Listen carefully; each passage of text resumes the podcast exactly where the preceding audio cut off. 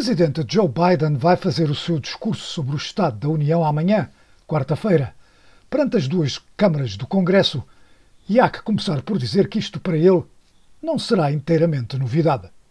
Ao fim e ao cabo, Biden foi eleito para o Senado pela primeira vez em 1972 e foi vice-presidente durante dois mandatos de Barack Obama, pelo que este discurso anual e o cerimonial e ritual que o rodeiam não serão para si algo de novo. Algo de novo será o facto de que, pela primeira vez na história, atrás de si estarão duas mulheres, a vice-presidente Kamala Harris e a presidente da Câmara dos Representantes, Nancy Pelosi, algo que ele vai sem dúvida mencionar logo na abertura do discurso. Novidade será também o facto de que a audiência dentro do Congresso será menor do que habitual, devido às restrições impostas pela pandemia do coronavírus pelo que muitos daqueles que estão geralmente presentes neste evento, rodeado de tradição, não vão lá estar, como por exemplo todos os juízes do Supremo Tribunal e todos os comandantes dos diversos ramos das Forças Armadas. Vai estar o presidente do Supremo Tribunal, em representação de todos eles, e também o chefe de Estado-Maior das Forças Armadas. Mas à parte do cerimonial e os seus símbolos, a atenção vai estar virada para as palavras do presidente que, segundo fontes na Casa Branca, vai refletir sobre os seus primeiros 100 dias de, como presidente, um número que serve geralmente para se fazer às contas do que foi até agora a presidência. E há que dizer que Biden termina estes primeiros 100 dias melhor do que o seu antecessor Donald Trump. Biden conta com uma aprovação de cerca de 52%, quando Trump, nos seus primeiros 100 dias, tinha uma aprovação de pouco mais de 40%. Isto apesar de muitos republicanos afirmarem que, ao contrário do que o presidente afirmou durante a sua campanha, Joe Biden não tem seguido uma política de aproximação e reconciliação com o eleitorado conservador, ou seus representantes, e tem seguido uma política económica da ala mais à esquerda do seu partido. Juan Williams, um analista da cadeia de televisão Fox, não concorda. I think there's a big distinction between Republican politicians and Republican voters in terms of unity. Eu penso que há uma grande diferença entre políticos republicanos e eleitores republicanos no que diz respeito à unidade.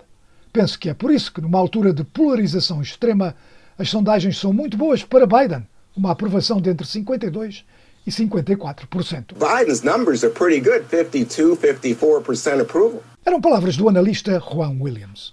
Mas outros fazem notar que se Biden tem sondagens melhor do que Trump, ao fim de 100 dias, essas sondagens são bem piores de todos os outros presidentes da era moderna. Críticos dizem que Biden apostou numa política económica de grandes projetos e aumento de impostos e também numa política em questões sociais que lhe poderão custar votos. Julie Pace, correspondente na Casa Branca da agência de notícias Associated Press, concorda que Biden iniciou a sua presidência com um vendaval de decretos e depois com programas ambiciosos. E explica porquê. Uh, he is taking some real lessons that he feels like he learned from serving as Obama's number two. Ele sente que aprendeu algumas lições quando foi número dois de Obama no que diz respeito à ambição que se tem que ter ao princípio. Ele sabe muito bem que, como presidente, há uma margem muito pequena em termos de se fazer aprovar legislação. Portanto, se estamos a observar grandes ambições agora, ele sabe que daqui a seis ou oito meses, quando entrar no seu segundo ano, tudo isso se torna difícil. He knows that when he looks six, eight months down the road, when he looks into his second year of his presidency, all of those get a lot harder. Portanto, vai ser interessante comparar a posição que ele adota agora, nos seus primeiros 100 dias, com a posição que vai adotar no próximo ano. So I think it will be interesting to compare the posture that he's taking right now in his first 100 days, his first couple months to where he is next year. Eram palavras de Julie Pace, correspondente na Casa Branca da agência Associated Press. Ela estava a falar à cadeia de televisão Fox. No próximo ano haverá, claro está, eleições legislativas e até lá o presidente terá que pensar em atrair o voto de independentes para assegurar que o seu Partido Democrata mantém o controlo ténue que tem atualmente na Câmara dos Representantes e no Senado. Sarah Fagan trabalhou para o presidente George W. Bush e diz que as eleições são uma preocupação para Biden, mas não por essa razão. Politically speaking, most people in Washington, it's early, think that Republicans will regain the House. É cedo, mas falando em termos políticos, a maior parte das pessoas pensam que os republicanos vão reganhar o controle da Câmara. Joe Biden tem mais ou menos 11 meses, talvez até o próximo mês de março, para fazer aprovar uma agenda. Mas ele está a pressionar por pacotes legislativos tão grandes que se arrisca a não ter nada mais do que a lei financeira de combate à Covid. He's gone out with such large packages that he risks not having big accomplishments beyond COVID. Palavras de Sarah Fagan, ela falava à cadeia de televisão ABC. É certo que, mesmo dentro do Partido Democrata, há com efeito muitos que expressam reservas quanto a um novo pacote económico de mais de um trilhão de dólares que vai requerer aumento de impostos e arrisca talvez um aumento de inflação.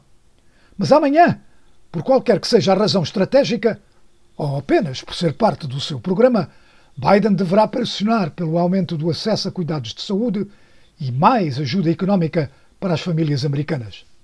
Deverá também apelar para que o Congresso aprove medidas de reforma nos departamentos policiais através do país. A resposta ao discurso de Biden vai ser dada pelo senador republicano Tim Scott. E aí poderemos ficar com uma ideia se pode haver cooperação em alguns aspectos da agenda política de Joe Biden.